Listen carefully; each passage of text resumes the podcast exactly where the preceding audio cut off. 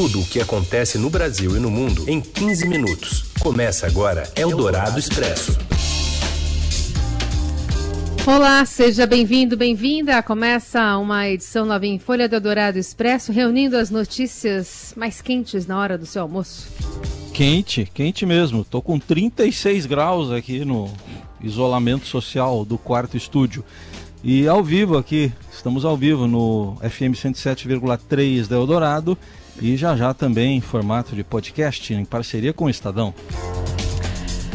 É isso. Eu sou a Carolina Ercolim, também passando calor aqui na zona oeste da capital. E esses são os destaques de hoje, 2 de outubro. Reviravolta na campanha presidencial americana. Donald Trump anuncia que está com coronavírus e inicia um período de isolamento. Jair Bolsonaro defende mais recursos para as Forças Armadas, alegando que é preciso proteger a Amazônia de interesses internacionais. E ainda os dados falsos na boca de candidatos à Prefeitura de São Paulo. E o novo álbum do Queen para fãs presos em casa na pandemia. É o Dourado Expresso. Tudo o que acontece no Brasil e no mundo em 15 minutos. A confirmação né, de, do teste positivo para a Covid do presidente dos Estados Unidos gerou uma reviravolta na corrida eleitoral de Washington. Fala conosco a Beatriz Bula com as últimas informações.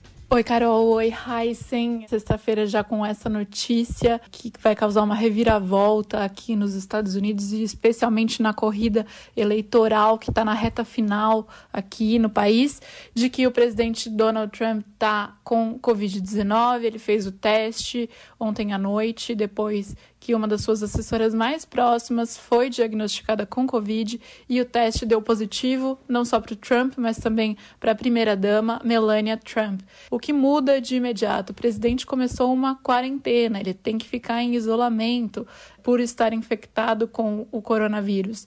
E isso já vai impedir de cara que ele continue com os comícios de campanha eleitoral. É, e ele vai ter que cancelar daqui para frente e deve ficar assim pelos próximos pelo menos 14 dias a ver como o quadro dele se desenvolve, né? O candidato democrata Joe Biden esteve com o presidente Donald Trump também nesta semana. É uma notícia muito forte, já está mexendo inclusive com o mercado financeiro, as bolsas que já abriram já estão reagindo a essa notícia. É tratado também como uma questão de segurança nacional pelos americanos aqui, é, pelo fato de o presidente ser é, do grupo de risco, né? Ele tem 74 anos e também é considerado obeso, fatores aí é, que podem complicar o quadro de alguém infectado infectado com o coronavírus e também não deixa de ser aí um não tem um simbolismo muito forte, né? O Trump desde o início do ano, ele vem minimizando a gravidade da COVID-19. Ele tem sido criticado por isso mundialmente. Ele é mal avaliado pela gestão é, da crise de saúde aqui e a gente ainda não sabe exatamente se ele está com sintomas, se não está. O relatório médico da Casa Branca diz apenas que ele está bem, é, mas a gente deve ter mais informações ao longo do dia e, claro, contamos tudo aqui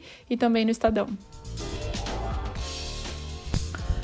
E uh, para o colunista de internacional da Rádio Dourado e do Estadão, Roberto Godoy, a campanha agora pode tomar outro rumo, a depender também do, da evolução do quadro de saúde de Trump? Virou a campanha de cabeça para baixo, né? não tenho a menor dúvida disso. O, o, o, Trump tem vários fatores de risco. Primeiro, ele é um sujeito, ele é um, ele é um grandalhão, né? ele tem mais de 1,90m, pesa possivelmente 134 quilos por aí, 135, 134. Está, uh, portanto, mesmo com essa altura toda, está fora do peso e é hipertenso, não é extraordinariamente hipertenso, mas é levemente hipertenso e tem 74 anos. Então ele tá, ele se enquadra na faixa de risco. Essa é a pergunta que não quer calar, né? Dizer, será que ele está com a cartelinha de cinco comprimidos, né, para tomar ali de cinco dias, aquela, aquele kit da, da né? Ou ele vai, vai mostrar o, a hidrocloroquina para EMA, né? Alguma coisa parecida com o que fez o. E há informações já de que o presidente Donald Trump está com sintomas leves da Covid-19, informações que chegam dos Estados Unidos. E há pouco o adversário dele na campanha presidencial, Joe Biden, se solidarizou e disse que desejava pronta recuperação a Donald Trump e a primeira-dama Melania. Enquanto isso, líderes mundiais já estão reagindo ao anúncio da contaminação de Donald Trump pelo coronavírus. O Renato Vasconcelos traz mais detalhes. Boa tarde, Carol. Boa tarde, Heisen.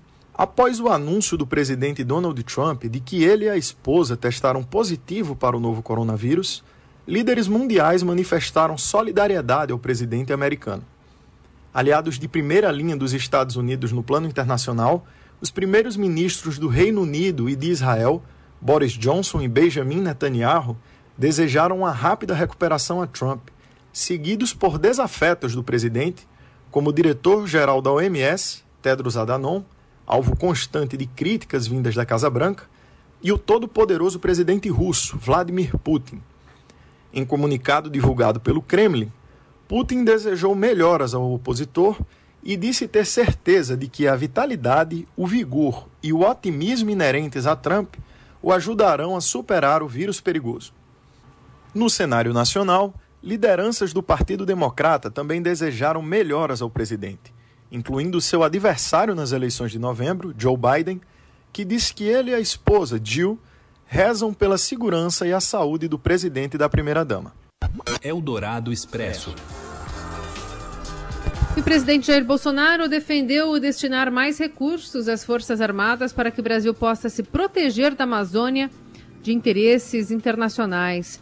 A declaração em transmissão nas redes foi feita após Bolsonaro criticar a fala do candidato democrata presidente dos Estados Unidos, Joe Biden. O americano afirmou que poderia enviar 20 bilhões de dólares ao Brasil para interromper o desmatamento de florestas tropicais e, caso isso não aconteça, poderá haver consequências econômicas. Segundo Bolsonaro, Biden parece querer romper o relacionamento com o Brasil por causa da Amazônia. Para o presidente, é preciso destinar mais recursos para as Forças Armadas. Também disse que não vê problemas no fato de o orçamento do Ministério da Defesa superar o da Educação, como chegou a ser discutido internamente no governo. Na proposta orçamentária enviada ao Congresso, porém, a educação receberá mais. Enquanto isso, o ministro do Meio Ambiente, Ricardo Salles, oficializou hoje a criação de um grupo de trabalho para discutir a fusão entre o ICMBio, o Instituto Brasileiro de Meio Ambiente, e o Instituto Brasileiro de Meio Ambiente e dos Recursos Naturais Renováveis, o IBAMA. Como mostrou o Estadão, a ideia é aglutinar áreas que tenham sobreposição de tarefas, como trabalhos administrativos. Eldorado Expresso. A presidente da Comissão de Constituição e Justiça do Senado, Simone Tebet, do MDB do Mato Grosso do Sul, avisou hoje que a sabatina do desembargador Cássio Nunes Marques, que foi indicado ao Supremo Tribunal Federal, não ocorrerá antes do dia 13 de outubro, que é quando o ministro Celso de Mello se aposenta. A medida, segundo ela, é uma forma de respeito ao decano do Supremo. A indicação de Marques pelo presidente Jair Bolsonaro foi publicada na edição desta sexta-feira do Diário Oficial da União. O escolhido ainda precisa ser sabatinado na CCJ e ser aprovado pelos senadores na comissão e depois no plenário. A votação deve ser secreta com a presença dos senadores em Brasília. Desde o início da pandemia da Covid-19, o Senado tem feito sessões virtuais. Para ter a sua indicação ao Supremo confirmada, Cássio Marques precisa do aval de 41 dos 81 senadores. Eldorado Expresso. Com impasse sobre o modelo de financiamento do Renda Cidadã, lideranças do Congresso querem retomar a articulação para criar o novo programa social a partir de uma revisão dos benefícios atuais. A deixa foi dada pelo presidente Bolsonaro, que pediu sugestões de propostas depois que o mercado financeiro se estressou com o modelo apresentado. Inicialmente, a ideia era que parte dos recursos viesse de precatórios, que são dívidas que devem ser pagas após decisões judiciais, e essa possibilidade foi vista pelo mercado como um calote da dívida pública e depois afastada ainda pelo ministro da Economia, Paulo Guedes. A colunista de economia da Rádio Dourado, Adriana Fernandes, avalia que Guedes está em situação difícil no governo. Além disso, há o risco de que seja necessário estender o auxílio emergencial a desempregados e informais até 2021 afetando ainda mais as contas públicas. Clima muito ruim, como há muito tempo, eu que cubro os assuntos econômicos em Brasília há mais de 20 anos, nunca tinha visto. É uma encruzilhada de difícil é, solução. Todo o discurso econômico da equipe econômica foi montado dizendo assim, a pandemia veio, aumentamos os gastos, a gente vê um, um crescimento da dívida exponencial, mas será restrita a 2020. 2020. E, e quando se começa a se falar, vamos, vamos estender a 2021, como muitos uh, acham que será necessário, isso provoca aí um curto-circuito uh, de uh, posições né, e de desconfiança em relação à, à economia. Eldorado Expresso. E o governo Bolsonaro escolhe um pesquisador civil como novo diretor do INPE. Acompanhe as informações com a Giovana Girardi. Hoje, o ministro da Ciência e Tecnologia, Marcos Pontes, publicou no Diário Oficial o nome do novo diretor do INPE, que é o Instituto Nacional de Pesquisas Espaciais. Vocês devem se lembrar que há pouco mais de um ano, em agosto do ano passado, tinha sido exonerado então diretor é, da instituição, Ricardo Galvão, em meio a uma série de críticas entre o presidente Jair Bolsonaro, que criticou de modo infundado o INPE, num momento em que é, o Instituto estava mostrando aumento das taxas de desmatamento na Amazônia. O Galvão, na época, é, rebateu as críticas, defendeu o INPE, defendeu a transparência dos dados, acusou o presidente de ser pusilânime e covarde e acabou sendo exonerado. Desde então, tem uma pessoa interina no cargo, era um militar, o militar Darkton Damião, ele era da aeronáutica, e o Darkton começou a fazer toda uma reestruturação no INPE, num processo que é, colocou muito temor, porque ao mesmo tempo que o presidente, o governo federal, de um modo geral, continuava é, rebatendo, minimizando import a importância dos dados do INPE, esse processo de reestruturação começou a ser feito. Foi criado, foi feito um processo de seleção para escolha do novo diretor, um processo é, que, num primeiro momento, é, pareceu, está parecendo limpo e correto dentro dos preceitos do INPE, foi estabelecido um comitê de busca, houve nove candidatos, esse comitê escolheu uma lista tríplice.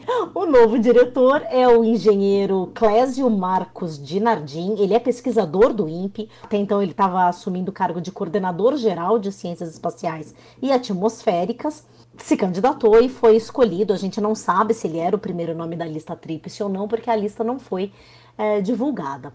É interessante porque realmente é um civil, desde sua criação sempre foi gerido por civis. Havia uma preocupação, de como tem ocorrido em várias, vários departamentos do governo, né, de se colocar militares no cargo, havia essa preocupação, que não aconteceu. Agora ver o que, que ele vai falar, como que vai ser o processo.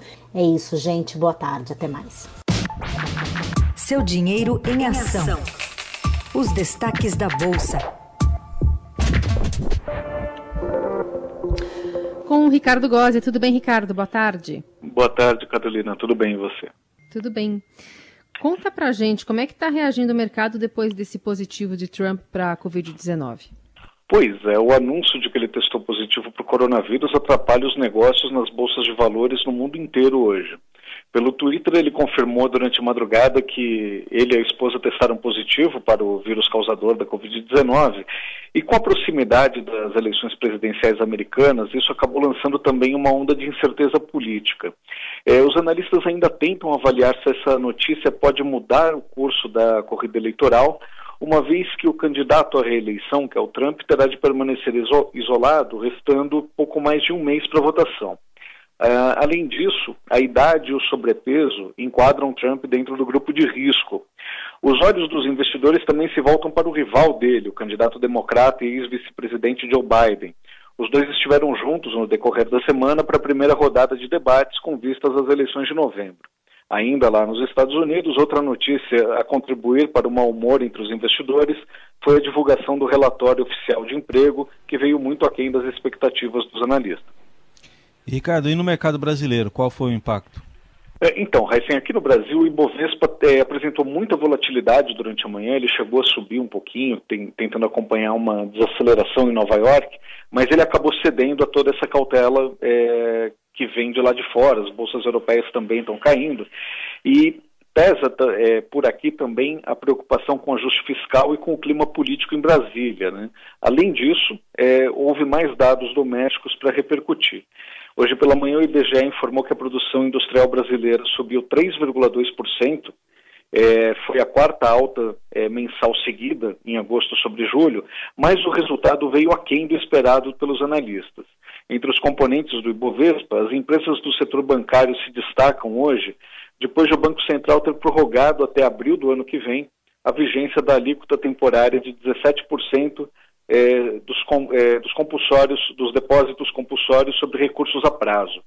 Agora há pouco o Ibovespa caía 0,6% e o dólar subia 0,3%, operando na faixa dos R$ 5,67. Ricardo Gozzi continua acompanhando as informações no seudinheiro.com. Valeu, Ricardo. Até a próxima. Até. Você ouve Eldorado Expresso. E a gente volta com o Eldorado Expresso, falando das notícias importantes do dia e da repercussão do debate, do primeiro debate com os candidatos a prefeito aqui de São Paulo. Todos os detalhes vêm com Bruno Ribeiro. Ontem aconteceu o primeiro debate entre os candidatos a prefeito de São Paulo. Foi na Bandeirantes, eram 11 candidatos no estúdio, então nenhum deles teve muito tempo para se apresentar, até para debater uh, as propostas.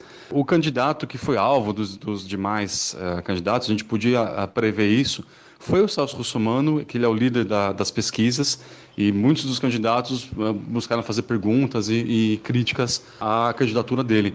Russomano se defendeu, ele tentou se associar à figura do presidente Jair Bolsonaro, ele disse que ele era o único candidato que tem a amizade do presidente, querendo aí se, se colocar como candidato do, do, do presidente aqui na capital. É, outro candidato que também foi, foi muito alvo dos, dos demais, também era uma coisa que a gente podia prever, foi o Bruno Covas, que é o atual prefeito. Os candidatos criticaram a gestão. E Covas, ele não só se defendeu, como também teve que defender é, o mandato do João Dória, de quem ele era o antecessor. É, o Estadão acompanhou uh, o debate e fez um serviço de verificação das informações que os candidatos uh, apresentaram. Muitos deles, uh, como é natural, uh, exageram nos números ou omite algum dado, faz alguma imprecisão aí para uh, favorecer o próprio discurso. Até 15 de novembro, até, até o primeiro turno, a gente vai estar na rua todo dia acompanhando os candidatos e preparando uma série de reportagens especiais.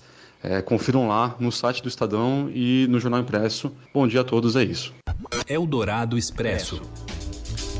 Torcida organizada do São Paulo marca uma manifestação em frente ao CT da Barra Funda para amanhã. Está esquentando o clima no São Paulo. Fala, Robson Morelli. Olá, amigos! Hoje eu quero falar de uma provável manifestação que vai acontecer neste sábado em frente ao centro de treinamento do São Paulo, ali na Barra Funda, onde o time deve fazer a sua última partida de manhã para enfrentar o Coritiba fora de casa nessa retomada do Campeonato Brasileiro. Retomada depois de o time de Fernando Diniz ser eliminado da Libertadores. Há muita pressão ainda é, para todos no comando do São Paulo, Fernando Diniz, alguns jogadores experientes como Daniel Alves, Hernanes, Reinaldo, próprio Raí não está livre de críticas na função de diretor de futebol e o presidente Leco, que se recupera de Covid-19, deve deixar o cargo no final do ano nas próximas eleições, mas também deve ser motivo dessa manifestação dos torcedores do São Paulo. É bom lembrar que numa dessas manifestações houve invasão no CT do São Paulo, é, profissionais do clube foram ameaçados, jogadores ficaram assustados, objetos de treinamento sumiram e é tudo. É, é, é bom a gente falar falar que isso não pode ocorrer, claro, em momento nenhum. Manifestar do lado de fora é uma coisa, invadir o centro de treinamento é outra, né? Então, assim, é, é Está marcado para esse sábado, a torcida deve sair umas 9 horas é, de sua sede, do centro de São Paulo, é, e vai se dirigir para o CT da Barra Funda. É isso, gente. Um abraço a todos. Valeu. Eldorado Expresso.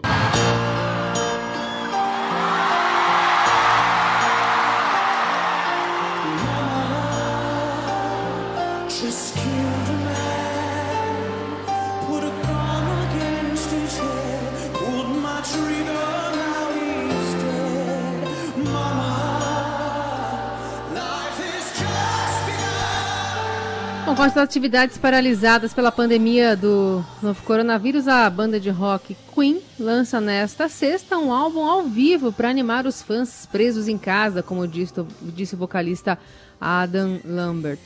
O novo trabalho apresenta os melhores momentos de shows realizados no Rio de Janeiro, a Sydney, nos últimos sete anos. E esse será o primeiro lançamento ao vivo da banda a contar com o vocalista Adam Lambert, ex-participante do American Idol ele participa dos shows do Queen em substituição ao histórico Fred Mercury, morto em 91. A banda teve uma turnê pela Europa, cancelada em função da pandemia, e o álbum Live Around the World inclui a performance completa de 22 minutos realizada em fevereiro no concerto beneficente Fire Fight Austrália em Sydney, que a gente ouve aí.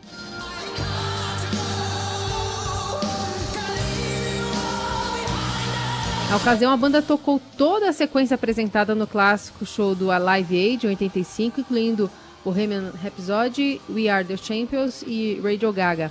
Desde que Lambert chegou à banda, o Queen não se apresentou, já se apresentou para 4 milhões de pessoas. O guitarrista Brian May disse que a sensação do novo álbum é quase como estar lá no show.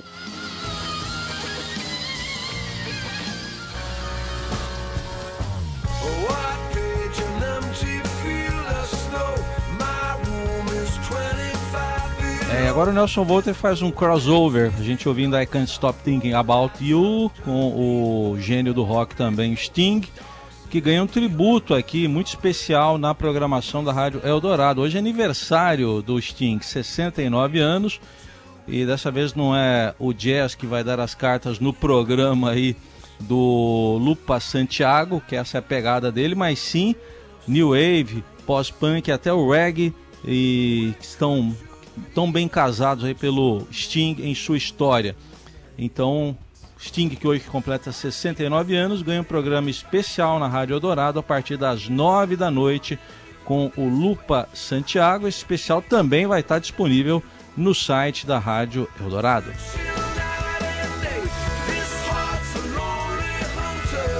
E é com I Can't Stop Thinking About You que a gente termina o Eldorado Expresso de hoje. Desejando um ótimo fim de semana.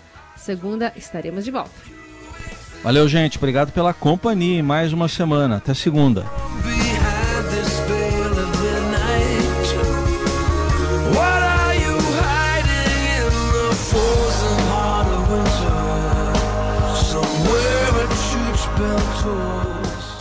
Você ouviu Eldorado Expresso tudo o que acontece no Brasil e no mundo em 15 minutos.